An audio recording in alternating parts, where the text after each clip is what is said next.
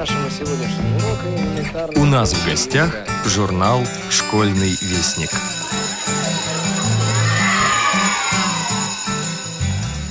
Здравствуйте, уважаемые радиослушатели. У микрофона Юрий Кочетков. Я познакомлю вас сегодня с содержанием восьмого номера нашего журнала. Напоминаю, что полную версию номера вы сможете найти только на нашем сайте s-вестник.ру.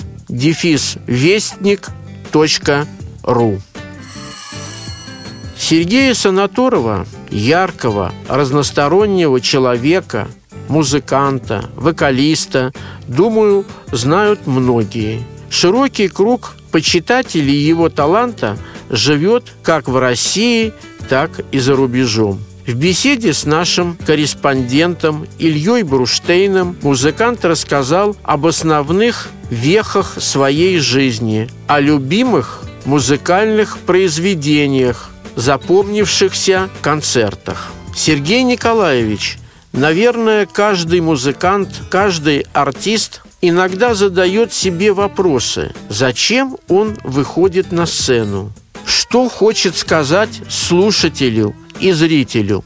Я тоже себя порой спрашиваю, зачем ты поешь? И отвечаю, я пою потому, что душа поет.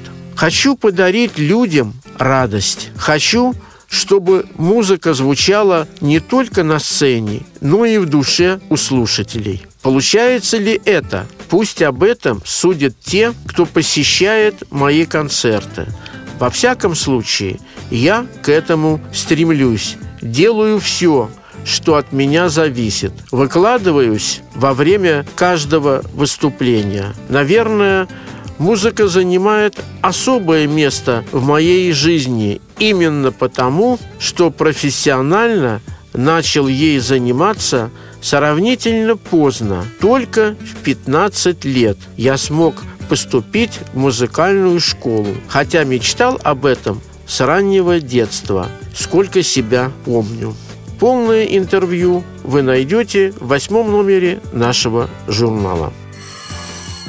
18 сентября 2017 года исполнилось 10 лет со дня создания гимна Всероссийского общества слепых. Статья «Как был написан гимн Всероссийского общества слепых» – это интервью с Сергеем Егоровичем Ковалевым, начальником управления социального развития аппарата управления ВОЗ кандидатом философских наук, членом Союза писателей России, поэтом, автором текста гимна Всероссийского общества слепых.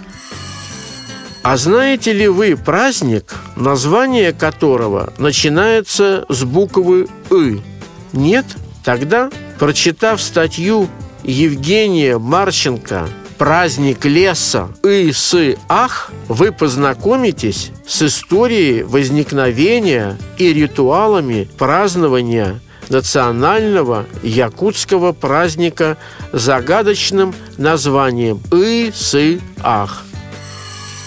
В Венгрии с 30 июня по 9 июля 2017 года проходило мировое первенство молодежных сборных по голболу для инвалидов по зрению. Наши юноши и девушки в возрасте до 18 лет завоевали бронзовые и серебряные медали чемпионата. Подробный рассказ об этом событии в материале Игоря Михайлова «Венгерские медали». В рубрику «На поэтической волне» вошли стихи нашего постоянного автора Виктора Верхова и стихи поэта XIX века Льва Мэя. Стихи Татьяны Корниенко открывают постоянную рубрику для юных читателей «Азбуки Веди».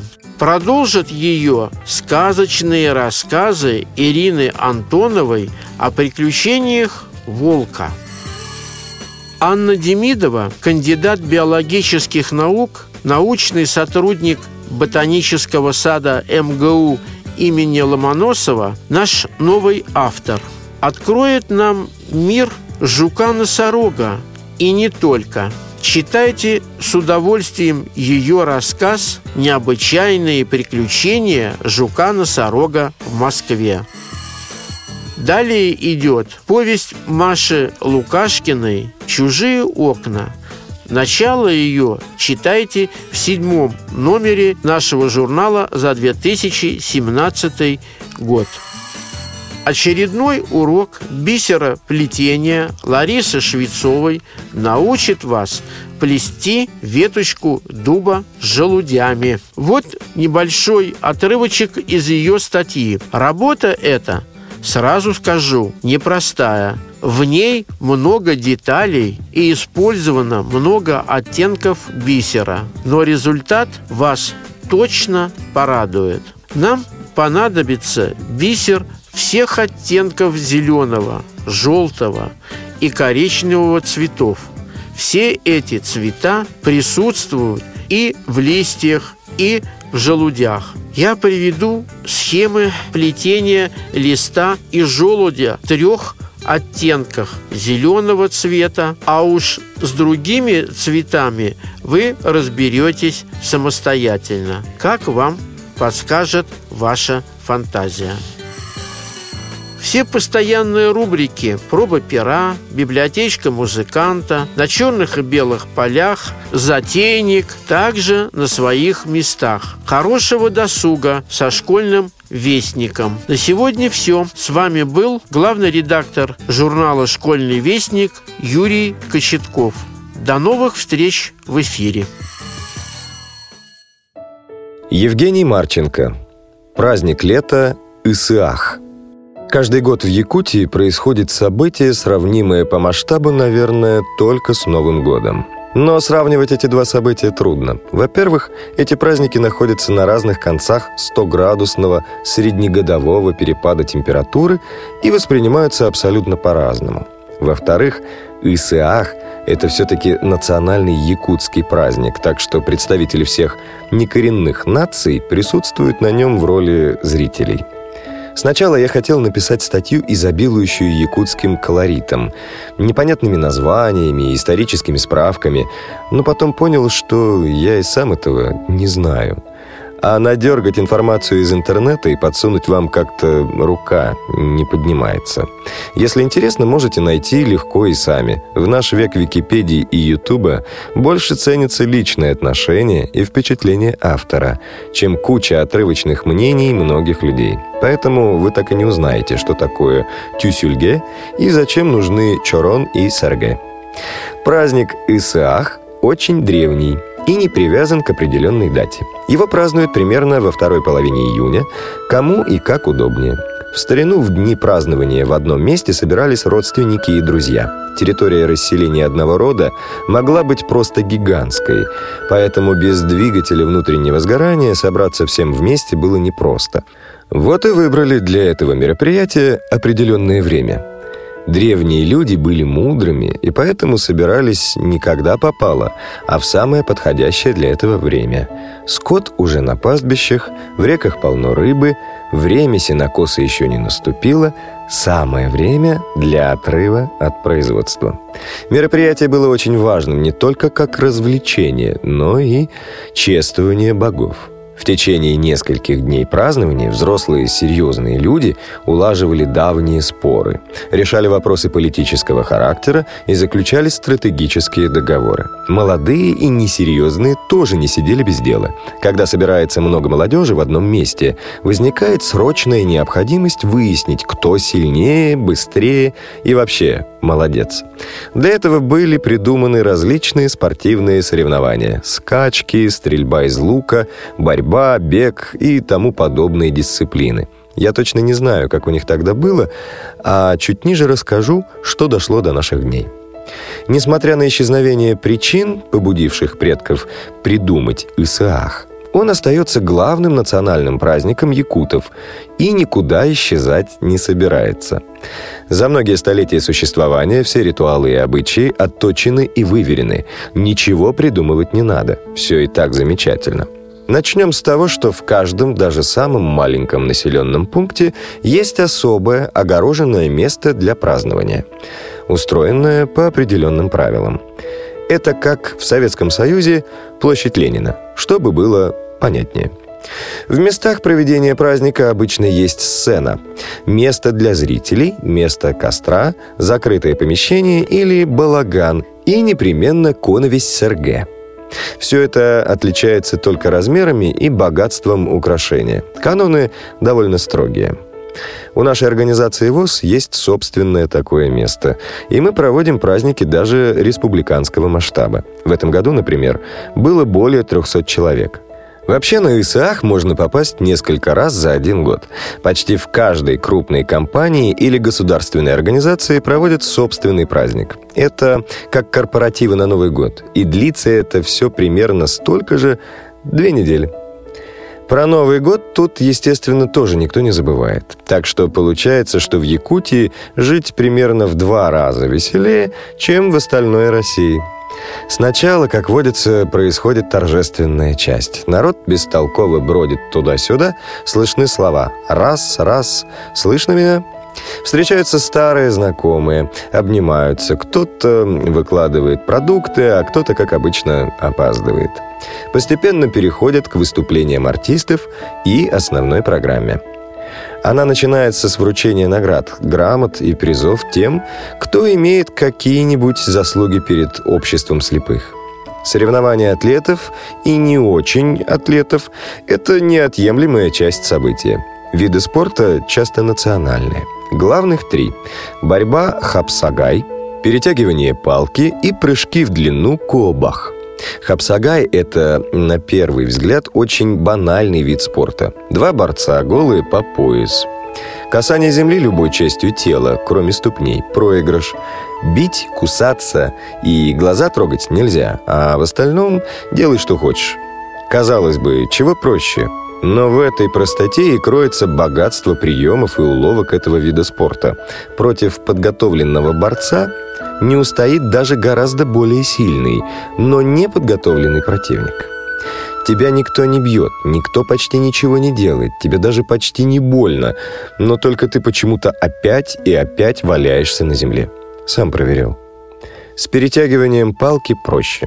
Противники садятся на землю друг напротив друга и с разных сторон упираются ступнями в доску, поставленную на ребро.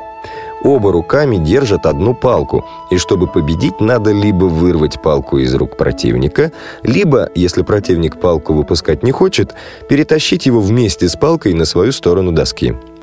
Соваться туда без подготовки тоже бесполезно. Года два назад я, будучи победителем прошлых соревнований, опрометчиво схватился с одним немаленьким товарищем и почувствовал, как мой позвоночник разложился, как трубочка для коктейля. С тех пор я перешел в болельщики, иначе можно заработать серьезную травму на ровном месте. Прыжки Коубах – это тоже как будто просто. 11 безостановочных прыжков в длину, отталкиваясь двумя ногами с места или небольшого разбега. Если вам кажется, что это легче легкого, рекомендую попробовать. Для истинных ценителей издевательства над собой есть еще прыжки кылы. То же самое, только на одной ноге. В общем, Незамысловатые, на первый взгляд, виды спорта на самом деле являются сложнейшим испытанием для неподготовленного организма. После всех трудностей и опасностей, страданий и боли любителей физической культуры все приступают к обеду. На обед не возбраняется приносить из дома свое угощение и делиться с окружающими. Организуется общий стол. Свежий воздух и дикая природа вокруг очень объединяет людей. Обязательным элементом пиршества является кумыс, перебродившее кобылье молоко. Существует много его видов. Для меня есть два – кислый и сладкий. И еще есть теплый и холодный. Штука эта очень вкусная, но некоторым не нравится. Видимо, просто лошадей не любят. Напиток слабоалкогольный, примерно как пиво, но эффект очень быстро проходит. Якуты вообще очень трепетно относятся к своим традициям. А Исаах все-таки главный праздник, и бурные возлияния, мягко говоря, не приветствуются. Праздник лета для нас не просто дата в календаре. Несмотря на изобретение сотовой связи, интернета и Международной космической станции, в Якутии очень сильны обычаи почитания богов и духов природы. Любой костер у нас принято кормить, то есть сжигать немного того, что ешь у костра сам. На трассах часто встречаются такие мощные талисманы, как шаман дерева – любой дальнобойщик любой национальности обязательно у него остановится и оставляет какое-либо подношение. Не знаю, как и почему, но это работает. Условия жизни у нас довольно суровые, и лишний раз заручиться поддержкой высших сил не считается чем-то смешным или нелепым, даже у закоренелых атеистов. Как говорили на войне, в окопах неверующих нет. Но вернемся к празднику. Рано или поздно наступает момент проведения главного ритуала – хоровода Осуохай. Люди становятся в круг и неторопливо двигаются по направлению движения Солнца. Ведущий в центре исполняет специальные песни, посвященные окружающей природе и круговороту жизни на Земле. Это не похоже на обычную песню или даже молитву. Это очень специфическая протяжная мелодия, для правильного исполнения которой нужно специально учиться. Под влиянием этих мелодий люди входят в легкий транс и могут быть одновременно и все вместе, и в то же время остаться наедине с природой. Очень интересное чувство, я вам скажу. С помощью этого ритуала люди заряжаются энергией природы на весь оставшийся год.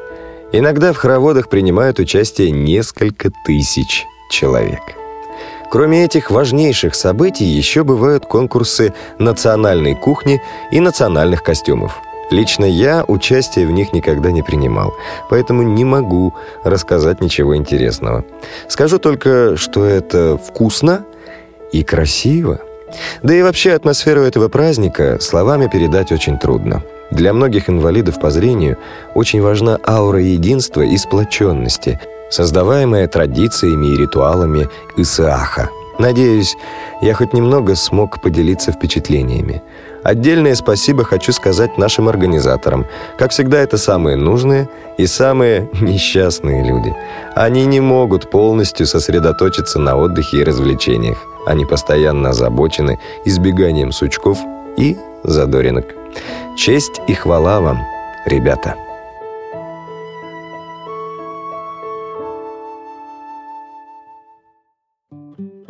Игорь Михайлов. Венгерские медали. В настоящее время существует не так мало видов спорта, в которых имеют возможность ярко и зрелищно состязаться незрячие и слабовидящие участники. Многие из спортивных дисциплин являются адаптированными вариантами соревнований зрячих людей – но есть и такие, которые относительно недавно были придуманы именно для инвалидов по зрению и завоевали мировую популярность. Таким примером является голбол.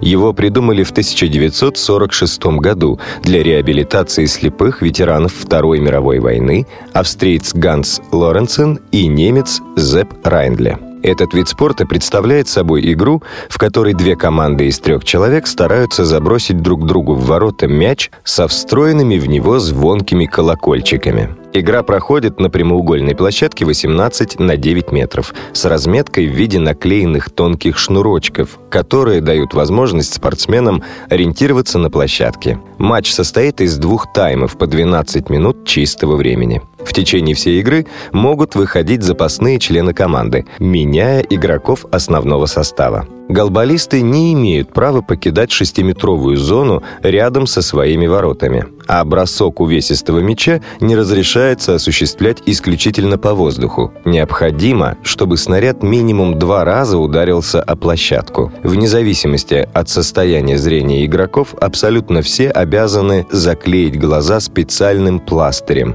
или надеть светонепроницаемые очки и играть исключительно на слух. Впервые голбол был представлен зрителям в 1976 году на Паралимпиаде в Торонто как демонстрационный вид спорта, а уже на следующих играх он вошел в список соревнований официально и по праву остается там по сей день. Разумеется, и россияне принимают самое активное участие в соревнованиях по голболу. У этого вида спорта в нашей стране есть отличный потенциал, что наилучшим образом продемонстрировали результаты российской команды на мировом первенстве молодежных сборных по голболу, проходившем в Венгрии с 30 июня по 9 июля. Наши юноши и девушки в возрасте до 18 лет завоевали бронзовые и серебряные медали чемпионата. Команда девушек на групповой стадии турнира одержала четыре крупные победы над соперницами из Германии со счетом 11-6,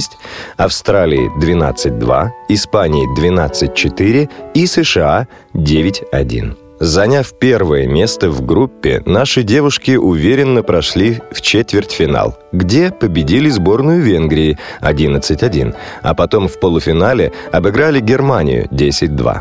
Однако в матче за золотые медали победную поступь россиянок прервали австралийки, в упорной борьбе выигравшие с результатом 9-6. Вот как прокомментировал турнир старший тренер женской сборной России по голболу Илькам Набиев. Наши молодежные команды с 2013 года не принимали участие на первенствах мира – но нельзя сказать, что отсутствие международного опыта автоматически делало Россию аутсайдером. Наша взрослая женская сборная входит в элиту мирового голбола что, разумеется, отражается и на уровне подготовки молодежной команды. Завоеванные серебряные медали чемпионата стали плодом усилий не только самих девушек, но и результатом колоссальной работы группы специалистов, которая готовила сборную к этим соревнованиям. Наш тренерский штаб всегда досконально изучает своих соперников, анализирует их сильные и слабые стороны и, исходя из этого, строит игру команды на каждый конкретный матч. На протяжении всего турнира все шло как по расписанию, но, увы, в финале мы провалились. И я до сих пор не могу понять, как это могло произойти. Команда Австралии, которую на круговом этапе мы обыграли досрочно, в борьбе за золотые медали все-таки смогла отнять у нас золото. В конце первого тайма мы выигрывали с комфортным счетом 3-0 но за 4 минуты до свистка на перерыв пропустили 6 мячей и так и не смогли отыграться. Возможно, в какой-то момент австралийки очень захотели этой победы, а наши девочки, наоборот, расслабились и заранее повесили себе на шею золотые медали. Анализируя игры нашей команды на турнире, я пришел к мнению, что негативную роль тут сыграли и социальные сети. Нашим девушкам на протяжении всего чемпионата болельщики постоянно писали хвалебные послания. Досрочно досрочно именуя их чемпионками. И наоборот, при трудностях юношей в спортивных матчах им тоже было отправлено не меньше комментариев, но только уже крайне уничижительного характера. Мне, как главному тренеру, категорически не нравится, что на психологический настрой наших спортсменов влияли сторонние люди. Наш тренерский штаб принял волевое решение на следующих международных соревнованиях забирать у ребят их гаджеты, чтобы спортсмены не отвлекались на деструктивные мнения посторонних людей. Возможно, мы тем самым и нарушаем их права, но я надеюсь, что ребята все поймут правильно. Хочется обратить внимание на тот факт, что помимо реабилитации, соревновательных эмоций и тренированного тела, голбол также дает и весомые материальные бонусы – Например, мои совсем еще молодые голболистки из взрослой сборной, имеющие ставку спортсмена-инструктора, получают отличную зарплату от Министерства спорта. Плюс их раз в год очень хорошо премирует государство, а также оплачивает дорогу на все соревнования и вознаграждает за призовые места. А поскольку соревнования по голболу проводятся и на Паралимпиаде, выигранное там золото обеспечивает старость спортсмена. Коротко говоря, все девчонки из основной сборной России уже в 20-22 года полностью поддерживают очень достойный уровень жизни себе и всей своей семье. Так что я призываю молодежь обратить более пристальное внимание на наш вид спорта, что обязательно пойдет на пользу как им самим, так и общему соревновательному уровню в России. Путь наших юношей к бронзовым медалям чемпионата складывался более тернисто, нежели у девушек. На групповом этапе первенства они сначала уступили американцам 2-12, затем сыграли в ничью со шведами 5-5, а потом победили венгров 8-6 и немцев счетов 9-7. Заняв второе место в своей подгруппе, в поединке за выход в полуфинал ребята неожиданно легко разгромили поляков 12-2, а вот в следующей игре в упорной борьбе уступили бразильцам 5-8. Но в последнем для наших спортсменов матче турнира за бронзовые медали российские голболисты все-таки собрались и смогли вырвать победу у венгров 7-6, что стало для нашей сборной отличным завершением чемпионата. Своим мнением о прошедшем первенстве также поделился старший тренер юношеской сборной России Олег Белошенко. Мои ребята впервые выступили на международном турнире такого высокого уровня. И я считаю, что занятое нами третье место можно считать хорошим результатом. Из-за повышенного волнения и свойственных юношам эмоций, первые игры получились у нас не очень удачными. Но потом ребята собрались, настроились и выступили вполне достойно. Сборные США и Бразилии, выигравшие в итоге золотые и серебряные медали, считались фаворитами турнира еще до его начала. Но в полуфинале с бразильцами наши спортсмены боролись с ними на равных до последних секунд. Самая тяжелая игра на этом турнире у нас состоялась за бронзовые медали с хозяевами чемпионата венграми. Все трибуны спортивного комплекса были заполнены под завязку, и создавалось ощущение, что мы играем за золото Паралимпиады. Любое успешное действие наших соперников вызывало у зрителей самую бурную поддержку, и психологически справляться в таких условиях нашим ребятам было очень непросто. Поначалу у нас совершенно не клеилась игра, но мало-помалу мы выровняли ход матча и в итоге с большим трудом вырвали такие бронзовые награды чемпионата. Так что все ребята, конечно, молодцы, но вместе с тем я прекрасно понимаю, что нам еще есть над чем работать, резюмировал Олег Белошенко. Помимо главных тренеров сборных своими впечатлениями о турнире поделился и один из игроков нашей юношеской сборной – Артем Скотников.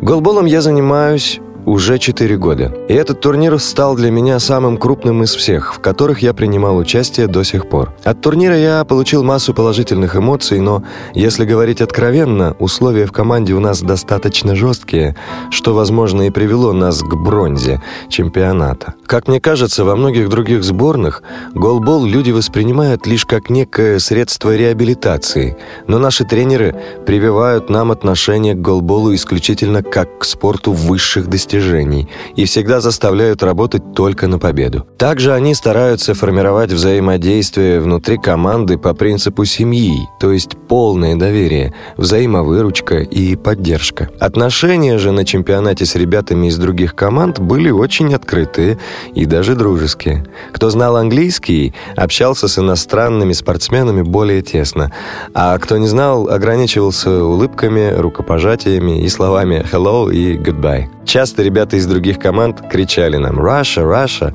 и дружески махали нам руками. Апогеем же нашего интернационального общения стал устроенный организаторами шикарный прощальный ужин и дискотека, где все перемешались в одну большую голбольную семью. По заверению тренерского штаба сборной России, скорее всего, эти же девушки и юноши будут защищать честь российского флага на Европейских паралимпийских играх среди молодежи, которые пройдут в октябре 2017 года в Италии. Пожелаем же нашим спортсменам показать на предстоящих играх свой максимум и вернуться домой в ранге европейских чемпионов. Текст читал Дмитрий Гурьянов.